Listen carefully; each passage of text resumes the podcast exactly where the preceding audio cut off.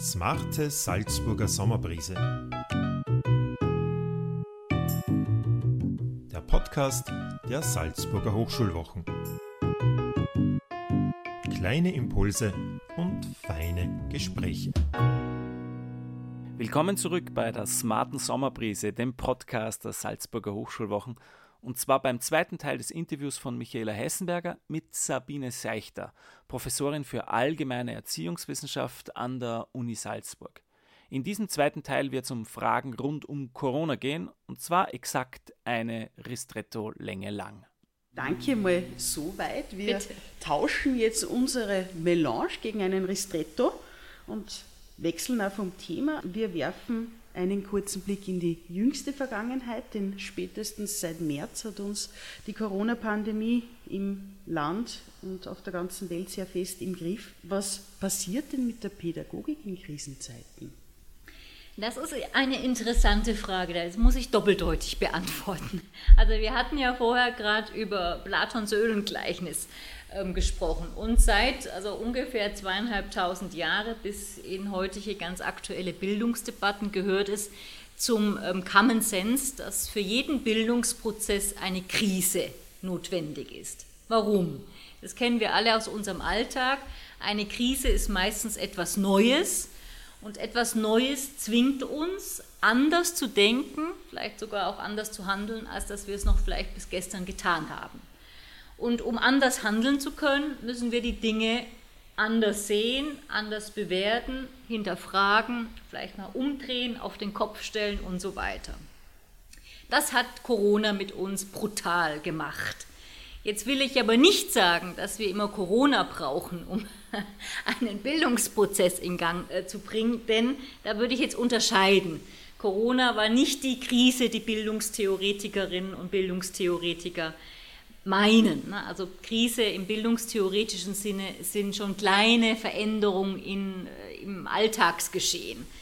Corona aber hat ja an Leib und äh, Seele äh, ordentlich gekratzt und hat leider auch vielen Menschen das Leben gekostet.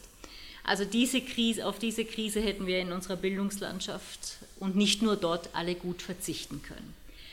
Was aber Corona ähm, gemacht hat, und will nicht sagen, dass es der, der positive Effekt war, aber der hat uns nochmal ähm, verdeutlicht, leider brauchen wir dann dafür halt doch solche gravierenden Krisen, dass wir im europäischen Raum, im deutschsprachigen Raum alles andere als Bildungsgerechtigkeit haben, auch wenn es in jedem politischen Programm steht, Chancengleichheit.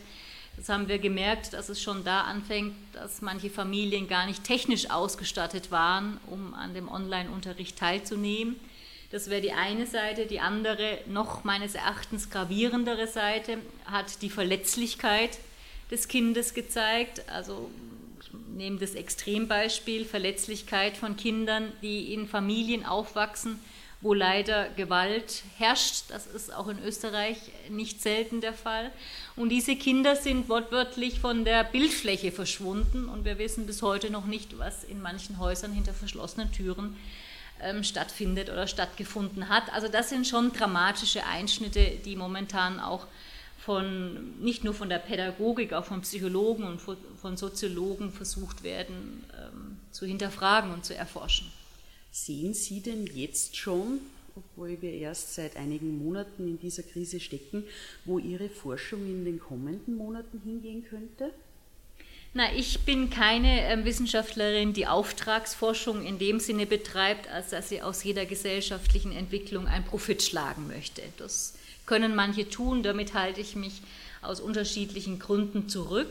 Ich denke, dass es notwendig ist, ähm, das Kind verstärkt in den Mittelpunkt auch von der pädagogischen Arbeit zu stellen aber eben auch, und deshalb hat mein Buch so eine unangeahnte Aktualität dann doch nochmal durch Corona hervorgebracht, das Kind eben auch als verletzliches Kind zu betrachten, das Kind, das durch Erziehung und Bildung schon, schon und Schutzräume braucht. Also es ist nicht alles Friede, Freude, Eierkuchen und romantisch zu betrachten, sondern wir müssen diese, ja, diese unliebsamen Ecken aufspüren, um uns zu fragen, was können wir vor allem für die Kinder leisten, die sowieso aufgrund sozialen, gesellschaftlichen, ökonomischen, nationalen Bedingungen benachteiligt sind. Gibt es denn da für Sie, um nochmal von der Theorie, von der Wissenschaft in die Praxis zu springen, ein paar Punkte, die sich Erziehende, vor allem Eltern, äh, zu Herzen nehmen könnten? Eigentlich aus unserem Gespräch, das war jetzt kein Ratgebergespräch, aber da ließen sich natürlich viele praktische Dinge ableiten. Also die Frage, trimme ich mein Kind wirklich ähm, ständig, um eine optimierte Norm zu erreichen, ohne dass ich überhaupt selber weiß, geschweige denn von dem Kind weiß, ob das das ist, was dieses Kind aus seinem Leben und aus seinen Entwicklungsverläufen will. Also ich würde immer sagen, schaut auf das Kind, vor allem schaut auf das einzelne Kind. Bei einem anderen Kind kann schon wieder alles ganz anders ausschauen. Und ähm, da würde ich, das ist natürlich ähm, der Luxus, die, die, der eine, eine Theoretikerin schnell sagen kann, aber ich glaube, dieser Blick auf das einzelne Kind ist sogar im Klassenverband, in Kindergartengruppen möglich, wo wir eben nicht ein Kind haben, sondern 20 oder sogar noch mehr. Weil es geht gar nicht immer unbedingt ähm, dann darum, maßgeschneiderte Bildungskonzepte für das Kind bereitzulegen. Das halte ich völlig für überzogen. Aber es geht vielleicht darum zu erkennen, ob das Kind mal ein kurzes Gespräch, einen kurzen Dialog braucht, vielleicht mal ein Gespräch außerhalb der schulischen Thematik. Also dass man Erziehung und Bildung weiterfasst als nur Unterricht, wo es logischerweise um Kompetenzvermittlung geht.